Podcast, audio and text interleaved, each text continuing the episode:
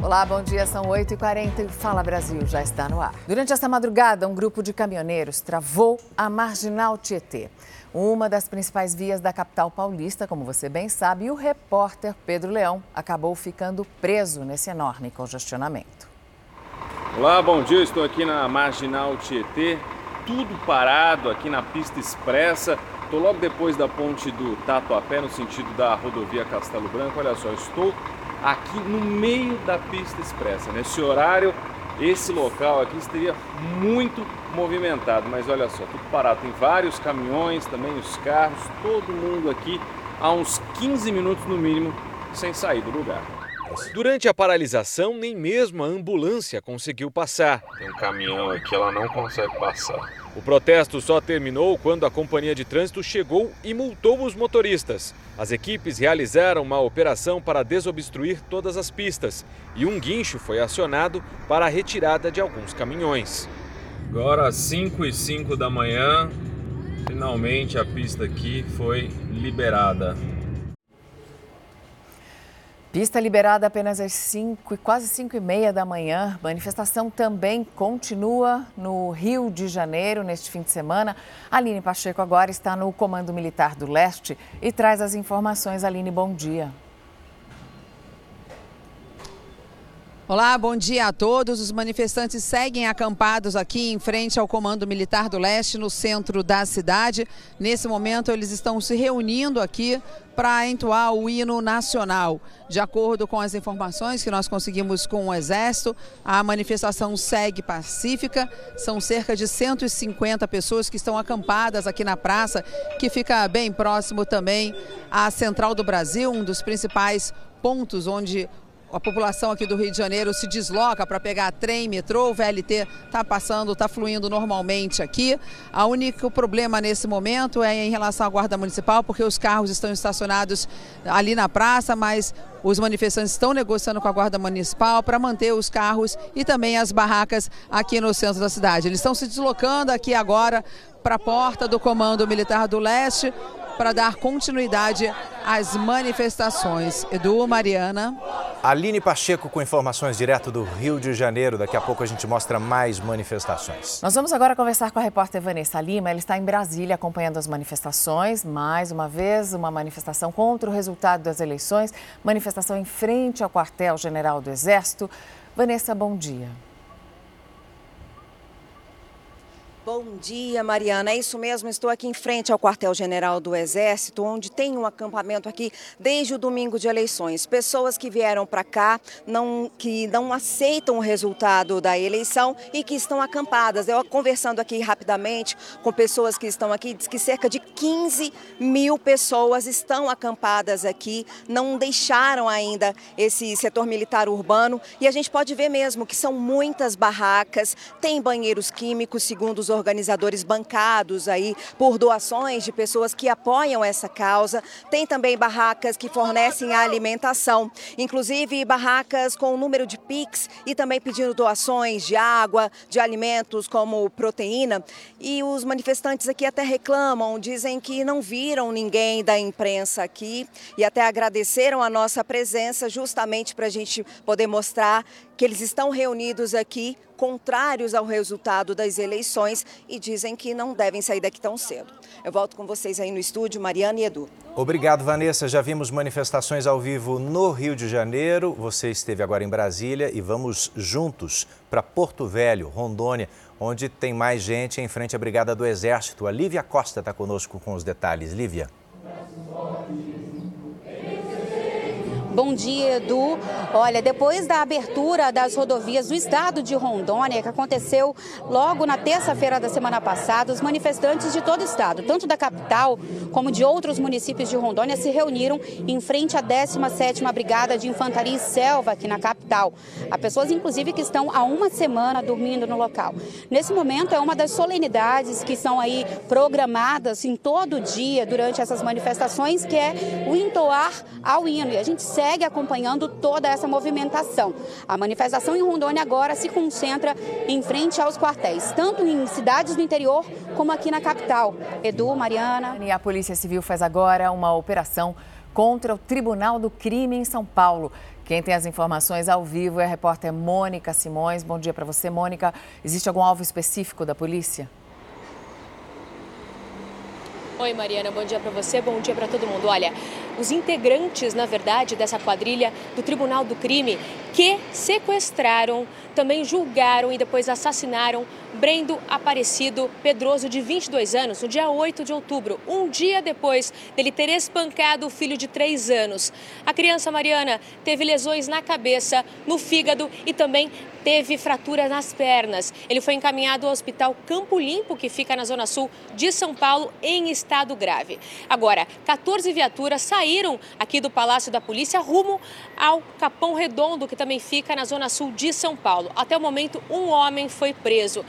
Em relação a toda essa operação, foi uma manhã muito movimentada aqui no Palácio da Polícia. Os policiais, quando chegaram no Capão Redondo, ainda encontraram dois homens que foram presos em flagrante por tráfico de drogas durante essa operação. Os policiais ainda estão na rua a todo momento, chega a viatura por aqui. Existem mais mandados de prisão temporária e também busca e apreensão, Mariana. A gente muda de assunto agora, falar do preço do gás de cozinha, hein, que aumentou mais que o dobro da inflação nos últimos três anos. Para reduzir os gastos, o uso de equipamentos elétricos pode ser uma alternativa. É, mas a gente dá também algumas dicas para diminuir o consumo de gás que também podem te ajudar na economia. Chapa sempre é acesa para preparar os pedidos dos clientes. Fogão industrial também para manter aquecidas as panelas de arroz e feijão das mais de 100 refeições servidas por dia. Essa sempre foi a rotina desta lanchonete em São Paulo. Aqui, 200 quilos de gás, que custam quase R$ 1.800, duram somente 15 dias. É R$ 3.500 mais ou menos por mês. É, pesa no bolso? Pesa no bolso e ele não sabe onde tirar mais para colocar no gás, né? Quem tira de uma coisa para colocar em outra, né? O Baldo tem tentado negociar o valor do quilo do gás com os fornecedores, mas ainda não conseguiu nenhum desconto. Levamos este especialista em redução de contas até a lanchonete. Com relação à chapa, o Baldo faz o certo. Mantém a chama fraca e aumenta só na hora da preparação do alimento. Já sobre as panelas no fogão, o Marco traz uma dica preciosa. Nós fizemos uma conta ali com ele, ele gasta mais ou menos 300 reais de gás só desse jeito, no banho-maria. Sendo que mudando para um richô elétrico, né, um equipamentinho elétrico que faz a mesma coisa, ele reduziria de cara já 100 reais por mês. Segundo a Agência Nacional do Petróleo, Gás Natural e Biocombustíveis, de janeiro de 2019 a outubro de 2022, o preço do gás de cozinha aumentou 62% para o consumidor. Passou de R$ 69,20 para R$ 112,13 em média. Com isso, o GLP subiu mais do dobro da inflação, de 25,3% no período. Para diminuir um pouco os gastos, a Maria mudou alguns costumes dentro de casa. As medidas que eu tomei foi fazendo uma vez ao, dia a comida, deixo ou faço almoço ou faço a janta, e isso eu vou é, me adaptando, né? Vou escolhendo também comidas mais frias, fazendo saladas, para estar tá evitando usar tanto o fogão. Em casa, segundo os especialistas, dá para economizar o gasto de diversas formas. Uma delas é usar mais as panelas de pressão para cozinhar os alimentos de forma mais rápida como já é feito pela Maria aqui na casa dela. Veja que ela usa as bocas menores para diminuir a vazão do gás. Aqui do lado tem uma chaleira elétrica, uma boa alternativa para ferver a água. Na verdade, todos os eletrodomésticos elétricos ajudam muito, como o micro-ondas, a panela e também a fritadeira elétrica. Você até pode estar pensando que é trocar seis por meia dúzia, ou seja, a conta de gás pela de energia. Com esse aparelhinho, fizemos um teste com a chaleira elétrica e provamos que não. Com esse teste que a gente consegue comprovar que energia é mais barato que o gás. Que ferver quase 2 litros de água na energia elétrica vai gastar 14 centavos. Enquanto se a gente fizesse a mesma coisa no fogão, numa boca pequena, como ela usa aqui, nós iríamos gastar 29 centavos. Então é um exemplo de centavos, exemplo pequeno, mas que demonstrando no gás funciona assim para todos os outros equipamentos. Para quem cozinha todos os dias, como é o caso dessa influenciadora digital que divulga receitas na internet, todas as dicas são muito bem-vindas para fazer com que o gás dure o máximo possível. Ela tem aproveitado bem as recomendações. Outra dica também muito legal que às vezes as pessoas não se atentam é utilizar é, o tamanho certo da boca para cada panela. Então o ideal é que você utilize panelas pequenas nas bocas menores e panelas maiores nas bocas maiores. E aí você consegue ter uma melhor distribuição da chama na panela e assim você aproveita mais e economiza mais gás. Mais um mistério caseiro desvendado pelo Marcos Souto, nosso doutor desperdício. E atenção agora porque uma caixa misteriosa foi encontrada por banhistas no litoral de Pernambuco. Hein? A repórter Jaqueline Bandeira está lá na praia, onde essas caixas apareceram assim do nada. Conta pra gente os detalhes, Jaqueline, bom dia. Olá, Edu, bom dia para você, bom dia a todos. O material que apareceu é, é, o material se parece muito com o que surgiu em diversas praias da região Nordeste desde 2018. De acordo com pesquisadores, se trata de fardos de borrachas de navios nazistas naufragados na Segunda Guerra Mundial. A prefeitura informou que ontem o material que foi encontrado no último sábado foi retirado. A caixa agora foi encaminhada para análise técnica do conteúdo por equipes da Secretaria de Meio Ambiente. Depois disso, deve ser encaminhado para um aterro sanitário ou um aterro industrial. Edu, Mariana. Obrigada. Um dos principais rios de São Paulo, Rio Pinheiros, já foi considerado morto há bem pouco tempo, mas depois de um investimento de alguns bilhões de reais e de muita dedicação, o Rio Pinheiros voltou à vida. A ideia de despoluir o Pinheiros não é nova, mas desta vez foi necessária uma ação coordenada e conjunta e dinheiro, muito dinheiro, 3 bilhões e meio de reais para obras de coleta de esgoto, despoluição e desassoreamento do leito. O projeto do governo João Dória começou com o saneamento básico. 650 mil imóveis foram conectados ao sistema de tratamento de esgoto, o que significa que quase 2 milhões de pessoas o equivalente à população de Curitiba, passaram a contar com o serviço e deixaram de despejar 2.300 litros de esgoto por segundo diretamente nas águas do rio. Além disso, era preciso retirar o lixo do fundo e da superfície.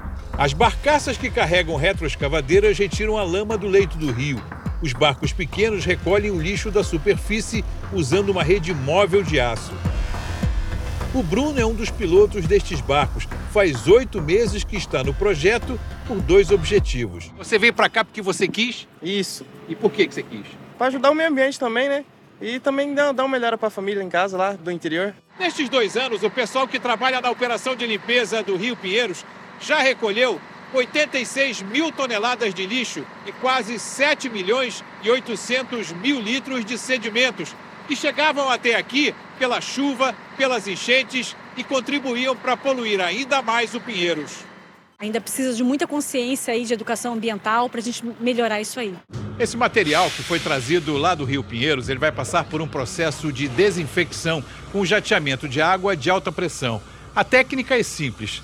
Eles vão botar aqui nessa gaiola e vão colocar todo o material que foi trazido, principalmente garrafas PET, que é a maioria do material recolhido, que nesse jato d'água não é um jato de água simples, tem produtos químicos que vão ajudar a desinfectar todo esse material. Além de reduzir o impacto ambiental, o reaproveitamento deste lixo gera renda em cooperativas como esta, 15 toneladas por dia, que rendem em torno de 2 a 3 salários mínimos para cada cooperado. Desse todo, algo em torno de 20% é o que a gente não consegue aproveitar, que é realmente que infelizmente já vem muito contaminado mas boa parte a gente consegue aproveitar. A gente tem, a, em sua totalidade, muitos plásticos envolvidos nesse processo, metal, vidro, tudo isso vira, dentro da cooperativa, renda para mais, de mais de 300 pessoas dentro dessa, dentro dessa cooperativa.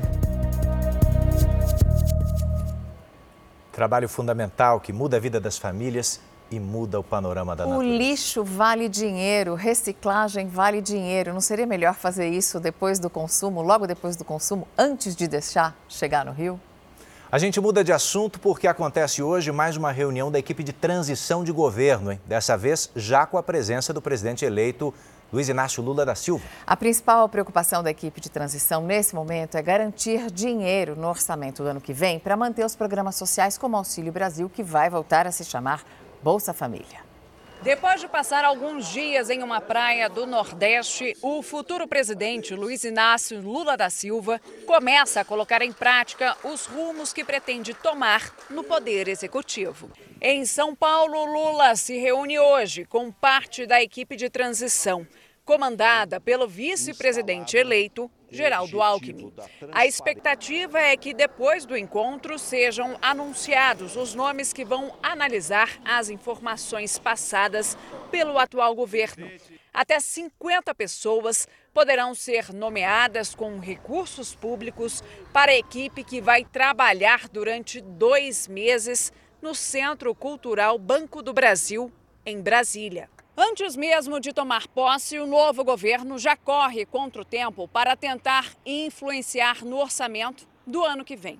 O ano legislativo termina em 22 de dezembro e a ideia é tentar conseguir apoio consistente do Congresso Nacional. Na terça-feira, Geraldo Alckmin deve se encontrar com o presidente da Comissão Mista de Orçamento, deputado Celso Sabino, para ajustar os detalhes da PEC da transição. A proposta de emenda à Constituição exclui do teto de gastos o Bolsa Família, farmácia popular, reajuste do salário mínimo, merenda escolar e obras de infraestrutura. Lula também deve desembarcar esta semana em Brasília para reunião com os presidentes da Câmara dos Deputados, Arthur Lira, e do Senado, Rodrigo Pacheco e também com a presidente do Supremo Tribunal Federal, ministra Rosa Weber. Semana que vem, o presidente eleito deve viajar para a cúpula do clima da ONU no Egito. Líderes do mundo inteiro estarão no Egito para a COP27, a 27ª reunião do clima das Nações Unidas. A nossa correspondente na Europa, Ana Paula Gomes, tem mais informações ao vivo. Ana, boa tarde para você. Qual será o principal assunto dessa edição? Bom dia, Mariana, Edu. Olha, a COP27 começou oficialmente nesse domingo e o principal assunto é o aumento da temperatura global. Um relatório da ONU aponta um aumento médio de um grau nos últimos oito anos, o maior em 200 anos. E a meta é não deixar que a temperatura aumente aí mais de um grau e meio nos próximos anos. O ministro das Relações Exteriores do Egito falou na abertura do evento, disse que é preciso medidas concretas e a cooperação de todos os países. O presidente eleito do Brasil, Luiz Inácio Lula da Silva, foi convidado, deve participar. A tradição é convidar o presidente em exercício, independentemente dos resultados eleitorais. Edu Mariana.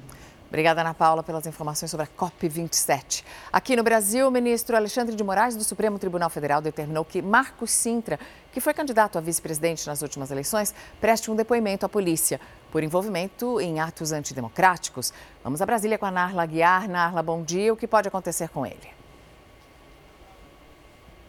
Olá, muito bom dia. Dependendo da evolução das apurações, ele pode ser acusado de crime eleitoral.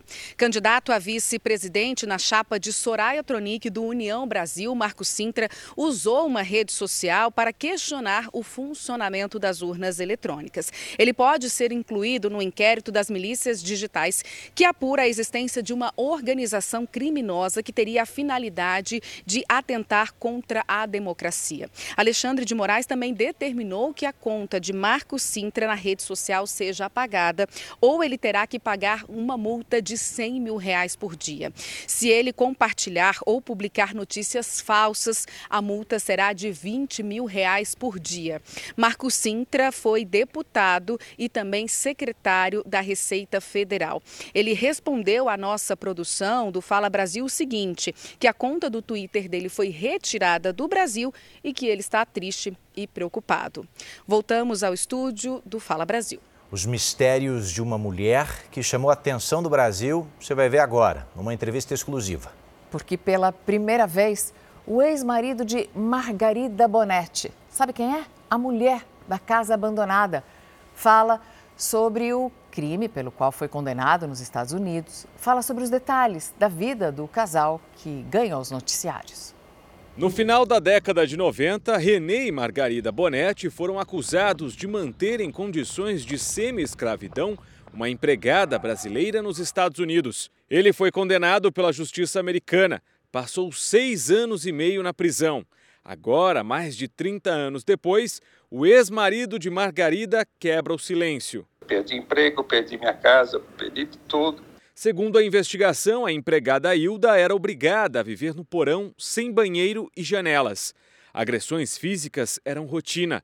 Ainda de acordo com o processo, Hilda teve uma infecção na perna e um tumor no estômago e nem assim foi levada ao hospital. Começou a brigar com a Hilda, quase todo dia. Qualquer coisinha de errada que a Hilda fazia, eles brigavam, brigavam, brigavam. Um belo dia, as duas se saíram a tapas, uma, uma com a outra a saiu correndo de casa, foi se queixar com uma vizinha. A vizinha ofereceu trabalho para ela, falou: traz seus documentos, que eu te emprego aqui. Quando descobriu que não tinha documento, resolveu chamar a polícia, FBI e tudo. Aí que começou a confusão. A empregada foi levada para um abrigo e ainda vive nos Estados Unidos. Depois de cumprir a pena, Renê também continuou por lá. Ele se casou de novo e tem um outro filho. Mas antes mesmo que Renê fosse preso, Margarida fugiu para o Brasil. Alegou que viria cuidar da mãe doente. Dona Lourdes morreu em 2011. Com a morte da matriarca da família, começou entre as filhas a disputa pela herança, principalmente pelo bem mais precioso, a casa onde Margarida morou boa parte da vida e que está avaliada em 8 milhões de reais.